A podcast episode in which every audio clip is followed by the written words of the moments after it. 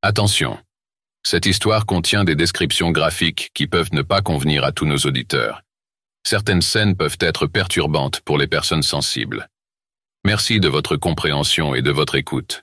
Maintenant, préparez-vous à plonger dans l'obscurité.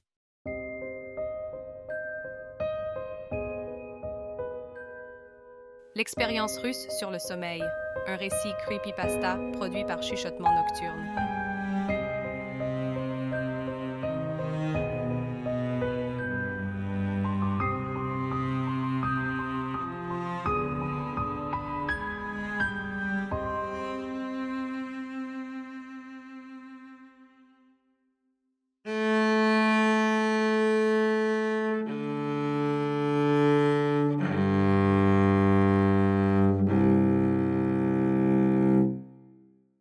Durant la fin des années 1940, des chercheurs russes ont gardé cinq personnes éveillées pendant 15 jours en utilisant un gaz expérimental basé sur des stimulants.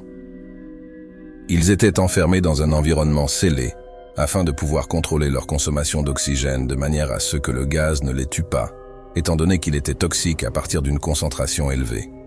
Cela a eu lieu avant l'invention des caméras en circuit fermé il n'avait donc que des microphones et des fenêtres de verre épais d'une douzaine de centimètres, en forme de hublot, qui permettaient de les surveiller. La chambre était équipée de lits d'appoint sans literie, de l'eau courante et de toilettes, et contenait des livres et suffisamment de nourriture sèche pour qu'ils puissent tenir à cinq pendant plus d'un mois. Les sujets de test étaient des prisonniers politiques jugés ennemis de l'État durant la Seconde Guerre mondiale. Tout s'est bien passé pendant les cinq premiers jours. Les sujets ne se plaignaient que rarement, car on leur avait promis qu'ils seraient libres s'ils acceptaient de subir le test et de ne pas dormir pendant 30 jours, bien que la libération fût hors de question. Leurs conversations et leurs activités étaient surveillées, et on a pu noter qu'ils ne parlaient que d'incidents de plus en plus traumatisants dans leur passé, le ton de la conversation devenant beaucoup plus sombre après le quatrième jour. Au bout de cinq jours, ils ont commencé à se plaindre à propos des circonstances et des événements qui les avaient menés là où ils se trouvaient et à montrer des signes de paranoïa sévères. Ils ont arrêté de se parler et, à la place, se sont mis à parler au microphone ou au miroir sans teint des hublots. Curieusement, ils semblaient penser pouvoir gagner la confiance des expérimentateurs en se retournant contre leurs camarades, les autres sujets de test en captivité avec eux. Les chercheurs ont tout d'abord supposé qu'il s'agissait d'un effet du gaz. Après neuf jours, le premier d'entre eux a commencé à crier. Il courait sur la longueur de la chambre, en hurlant à plein poumon pendant trois heures sans discontinuer, et a ensuite essayé de ne pas s'arrêter, mais il n'arrivait qu'à produire de temps à autre de petits couinements. Les chercheurs ont pensé qu'il s'était déchiré les cordes vocales. Le plus surprenant dans ce comportement, c'est la manière dont les autres sujets ont réagi, ou plutôt n'ont pas réagi. Ils ont continué à murmurer à l'attention des microphones jusqu'à la seconde où les cris ont commencé. Deux des captifs qui ne criaient pas ont alors désossé les livres, ont enduit toutes les pages avec leurs propres excréments et les ont collés sur le verre des hublots. Les cris se sont rapidement arrêtés. Les murmures adressés au micro également. Trois jours se sont écoulés. Les chercheurs vérifiaient les micros chaque heure pour être sûrs qu'ils fonctionnaient car il pensait qu'il était impossible que cinq personnes enfermées dans une pièce ne produisent aucun son. La consommation d'oxygène dans la chambre indiquait qu'il devait être tous les cinq en vie. En fait, elle correspondait à la quantité d'oxygène que cinq personnes consommeraient pendant un exercice physique extrêmement ardu. Le matin du quatorzième jour, les chercheurs ont fait quelque chose qu'ils avaient dit qu'ils ne feraient pas pour obtenir une réaction des captifs. Ils ont utilisé l'interphone de la chambre espérant provoquer une quelconque réponse des détenus. Ils avaient peur qu'ils soient morts ou dans un état végétatif. Ils ont annoncé ⁇ Nous allons ouvrir la chambre pour tester les microphones. Restez loin de la porte et allongez-vous sur le ventre par terre, ou vous serez abattu. Si vous respectez ces règles, l'un de vous gagnera sa liberté. ⁇ À leur grande surprise, ils ont entendu une seule phrase prononcée d'une voix calme ⁇ Nous ne voulons plus être libérés. Des débats ont éclaté entre les chercheurs et les forces militaires qui finançaient le projet. Comme il était impossible d'obtenir d'autres réponses en utilisant l'interphone, il a finalement été décidé que la porte de la chambre serait ouverte à minuit le 15e jour. La chambre a été vidée du gaz stimulant et remplie avec de l'air frais, et des voix provenant des micros ont immédiatement commencé à protester.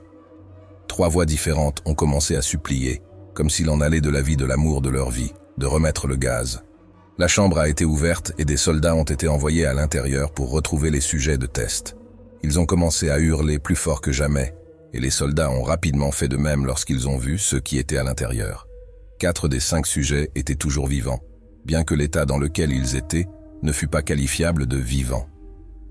Les rations de nourriture des cinq jours précédents n'avaient pas été touchées. Il y avait des morceaux de chair des cuisses et du torse du sujet mort enfoncés dans le drain au centre de la chambre, le bouchant et permettant à une dizaine de centimètres d'eau de s'accumuler sur le sol. La portion de cette eau qui était composée de sang n'a pas été déterminée. Les quatre sujets survivants avaient également de grandes portions de muscles et de peau arrachées de leur corps. La destruction de la chair et les os à l'air libre sur leurs doigts indiquaient que les blessures avaient été infligées à la main et non avec les dents comme les chercheurs l'avaient pensé au début. Des observations plus précises de la position et de l'angle des blessures ont montré que la plupart des blessures, si ce n'était toutes, avaient été infligées par eux-mêmes. Les organes abdominaux sous la cage thoracique des quatre sujets avaient été retirés. Alors que le cœur, les poumons et le diaphragme étaient restés en place, la peau et la plupart des muscles attachés aux côtes avaient été arrachés, permettant de distinguer les poumons à travers les côtes. Tous les vaisseaux sanguins et les organes étaient intacts. Ils avaient simplement été retirés et posés par terre, répartis autour des corps éviscérés, mais toujours vivants, des sujets. L'appareil digestif des quatre sujets pouvait être observé en fonctionnement, digérant de la nourriture. Il a été très vite clair qu'ils digéraient leur propre chair, qu'ils avaient arraché et dévoré durant les jours précédents. La plupart des soldats étaient des Russes d'un commando spécial affecté à l'installation, mais la plupart ont refusé de retourner dans la chambre pour en sortir les sujets test. Ces derniers continuèrent de crier pour qu'on les laisse dans la chambre et suppliaient qu'on remette le gaz pour qu'ils ne s'endorment pas. À la surprise de tout le monde, les sujets ont livré un combat violent lorsqu'on les a fait sortir. Un des soldats russes s'est fait déchirer la gorge et en est mort. Un autre en est sorti gravement blessé, après s'être fait arracher les testicules et perforer une artère d'une de ses jambes par les dents d'un sujet. Cinq autres soldats ont perdu la vie, si l'on compte ceux qui se sont suicidés dans les semaines suivant l'incident. Pendant le combat, la rate de l'un des sujets vivants s'est rompue et il s'est vidé de son sang presque immédiatement. Les chercheurs médicaux ont tenté de l'endormir, mais cela s'est révélé inutile. On lui a injecté plus de dix fois la dose maximale pour un humain d'un dérivé de la morphine, et il continuait de se battre comme un animal enragé, brisant les côtes et les bras d'un des docteurs. On a pu constater que le cœur a continué à battre pendant deux minutes entières, après que l'hémorragie l'ait amené à un point où son système vasculaire était rempli avec davantage d'air que de sang. Même après qu'il se soit arrêté, il a continué de crier pendant trois minutes, s'efforçant d'attaquer quiconque venait à portée et répétant continuellement le mot plus, de plus en plus faiblement, jusqu'à ce qu'il soit réduit au silence. Les trois sujets tests survivants ont été immobilisés et transportés dans une installation médicale, les deux ayant leur corde vocale encore intacte continuant de supplier le retour du gaz pour rester réveillés. Celui des trois ayant le plus de blessures a été emmené dans le seul bloc opératoire dont l'installation militaire disposait. Durant la procédure devant le préparer pour le replacement de ses organes internes, il s'est révélé immunisé aux sédatifs qui lui ont été administrés dans le but de le mettre en condition pour l'intervention chirurgicale. Il se débattait furieusement contre ses liens lorsque le gaz anesthésiant a été apporté pour le mettre hors de combat. Il a réussi à déchirer la quasi-totalité d'un bandeau de cuir épais de 10 cm attaché à un de ses poignets, même avec le poids d'un soldat de 90 kilos qui essayait de maintenir ce poignet immobile. Une quantité juste supérieure à la normale a été nécessaire pour l'endormir, et à la seconde où ses paupières se sont fermées, son cœur s'est arrêté. Pendant l'autopsie du sujet test qui est mort sur la table d'opération, il a été révélé que son sang contenait trois fois la concentration normale d'oxygène. Les muscles qui étaient toujours attachés à son squelette étaient affreusement déchiquetés et il s'était brisé neuf os dans sa lutte pour ne pas être maîtrisé. La plupart à cause de la force que ses propres muscles avaient exercée sur eux. Le second survivant avait été le premier du groupe à commencer à crier. Ses cordes vocales étant détruites, il était incapable de supplier ou de protester contre l'opération, et il n'a réagi qu'en secouant violemment la tête pour montrer sa désapprobation lorsque le gaz anesthésique a été amené près de lui. Il a secoué la tête pour faire oui lorsque quelqu'un a suggéré, à contre-coeur, d'essayer l'opération sans anesthésie et n'a pas réagi pendant les six heures qu'ont nécessité le replacement de ses organes abdominaux et la tentative de les recouvrir avec ceux qu'il restait de peau. Le chirurgien présidant l'intervention n'arrêtait pas de répéter qu'il devrait être médicalement impossible pour le sujet d'être encore en vie. Une infirmière terrifiée qui assistait à l'opération a affirmé qu'elle avait vu la bouche du patient former un sourire plusieurs fois, à chaque fois que ses yeux croisaient les siens. Lorsque la chirurgie a pris fin, le sujet a regardé le chirurgien et a commencé à siffler fortement, essayant de parler en se débattant. Supposant que ça devait être important, le chirurgien a demandé à ceux qu'on lui apporte un crayon et un calepin afin que le patient puisse écrire son message. Il était simple. Continuez à couper. Les deux autres sujets test ont subi la même intervention, tous les deux sans anesthésie. Cependant, il a été nécessaire de leur injecter un paralysant pendant la durée de l'opération. Le chirurgien n'arrivait pas à effectuer la chirurgie pendant que les patients riaient continuellement. Une fois paralysés, les sujets pouvaient seulement suivre les médecins des yeux. Le paralysant a été éliminé de leur système après une période anormalement courte et ils ont rapidement essayé de s'échapper. Au moment où ils ont pu recommencer à parler, ils ont recommencé à demander le gaz stimulant.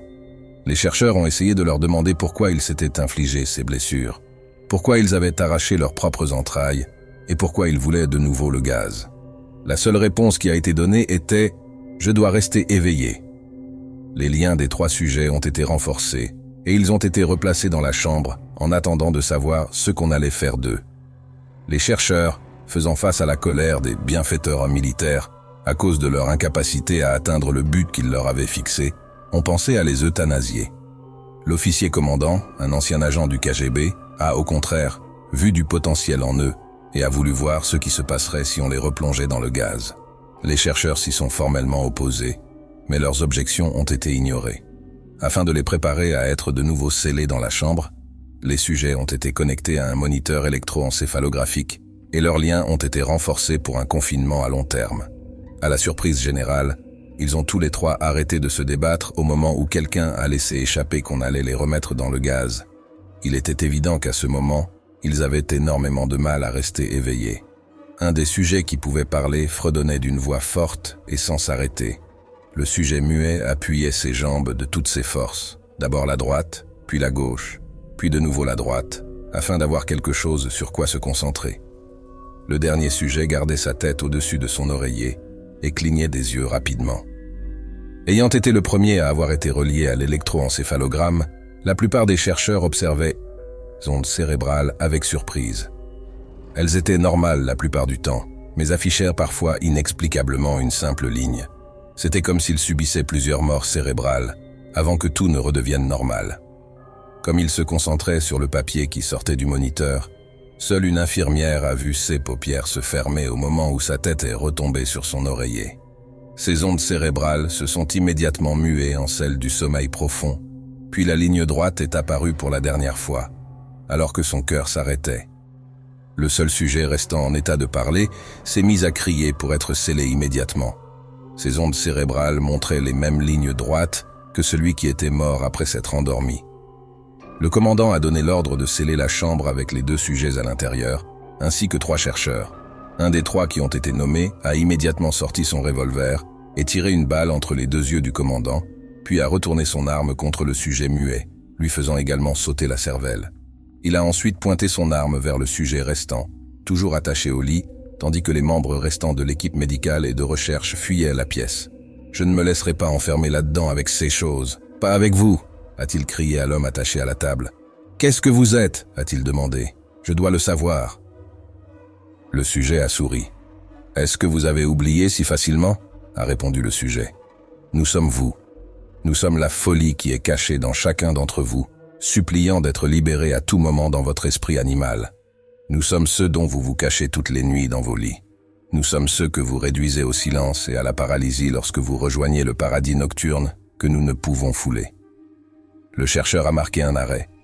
Puis il a visé le cœur du sujet et a fait feu. L'électroencéphalogramme a alors affiché une ligne droite, tandis que le sujet s'étranglait, laissant faiblement échapper quelques mots. Si, près d'être, libre,